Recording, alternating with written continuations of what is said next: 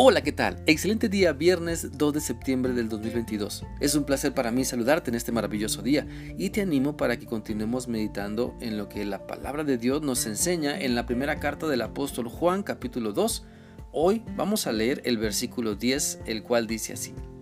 El que ama a los demás vive bajo la brillante luz de Dios y no causa ningún problema a los de su iglesia. Una vez más, por medio de este pasaje de la Escritura, Dios nos anima para que demostremos un amor sincero, un amor real, un amor que llegue a la mente y al corazón de las demás personas y no solo sea de palabra, sino de hechos. Por eso la palabra de Dios nos invita para que demostremos un amor así como Dios nos ama, pues no se trata de rebajar nuestras expresiones de amor a solo lo que nosotros queremos hacer o gozar, sino se trata de aprender a practicar el amor de Dios en cada oportunidad que Él nos da. La Biblia dice en 1 de Juan 3:16 lo siguiente, pero nosotros sabemos lo que es el amor, porque Jesucristo dio su vida por nosotros, así también nosotros debemos dar nuestra vida por nuestros hermanos en Cristo. Amar, ¿sabes? Amar es dejar un buen testimonio en la vida de las demás personas. Amar es servir con alegría y sencillez de corazón. Amar es ayudar, es movernos porque tenemos misericordia. Amar es hacer algo más que simplemente dar un buen deseo.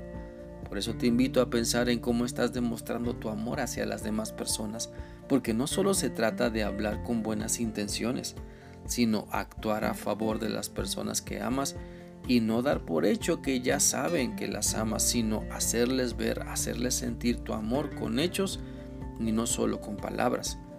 Por lo tanto, cuando demostramos el amor de Dios a las personas, estamos demostrando que Cristo está trabajando en nuestra vida. Estamos mostrando que caminamos en la luz de Dios y que su enseñanza está destruyendo la oscura perversidad de nuestra vida.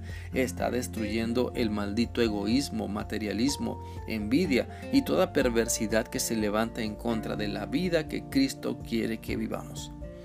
Por lo tanto, si estás fatigado por los problemas que tienes, si te sientes agobiado porque cada paso que das pareciera la puerta a un nuevo problema, entonces revisa muy bien tu actitud, porque la mayoría de las veces somos cada uno de nosotros los que ocasionamos problemas porque no sabemos amar como Dios ama, porque no queremos seguir sus instrucciones. Muchos de los problemas en nuestra vida surgen porque queremos hacer las cosas como el ojo nos dice o como la emoción nos gana o como el antojo manda. Pero por eso la regamos, porque nos olvidamos de Dios, porque no somos obedientes ni sinceros con nuestro Señor Jesucristo y por lo tanto no nos dejamos enseñar la manera correcta en la que debemos vivir amando a las personas. Quiero invitarte para que reflexiones en el carácter que manifiestas todos los días. ¿Se nota que estás controlado por el Espíritu Santo? ¿O se nota que estás controlado por la maldad disfrazada de piedad? Mira, tarde o temprano nuestros frutos se notan, la calidad de nuestra relación con Dios se nota, se percibe, y si estamos caminando en su luz, en sus mandamientos, entonces lograremos demostrar un amor sincero, un amor que ayuda a otros, un amor que siembre la semilla del Evangelio de Cristo y que deja marca en la vida de las personas para siempre. Por lo tanto, amemos a Dios y amemos a las personas, no como se me antoja, sino como Dios manda. Date cuenta de que muchos de tus problemas en tu matrimonio, familia, trabajo, iglesia, comunidad, etc., son originados por tu rebeldía contra Dios, porque simplemente no quieres amar y perdonar como Dios ha sido contigo. Así que te animo a que en vez de quejarte con Dios o lamentarte por la situación difícil de tu vida, mejor madura y reconoce que la estás regando porque andas de rebelde, de infiel, de mentiroso, de carente de amor, y si matas el amor que Dios quiere que demuestres, no puedes ser vivificado y tus relaciones estarán llenas de problemas porque simplemente te has olvidado de lo más importante. Y esto es demostrar con hechos el amor de Dios.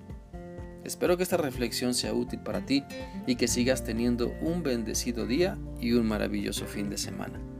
Dios te guarde.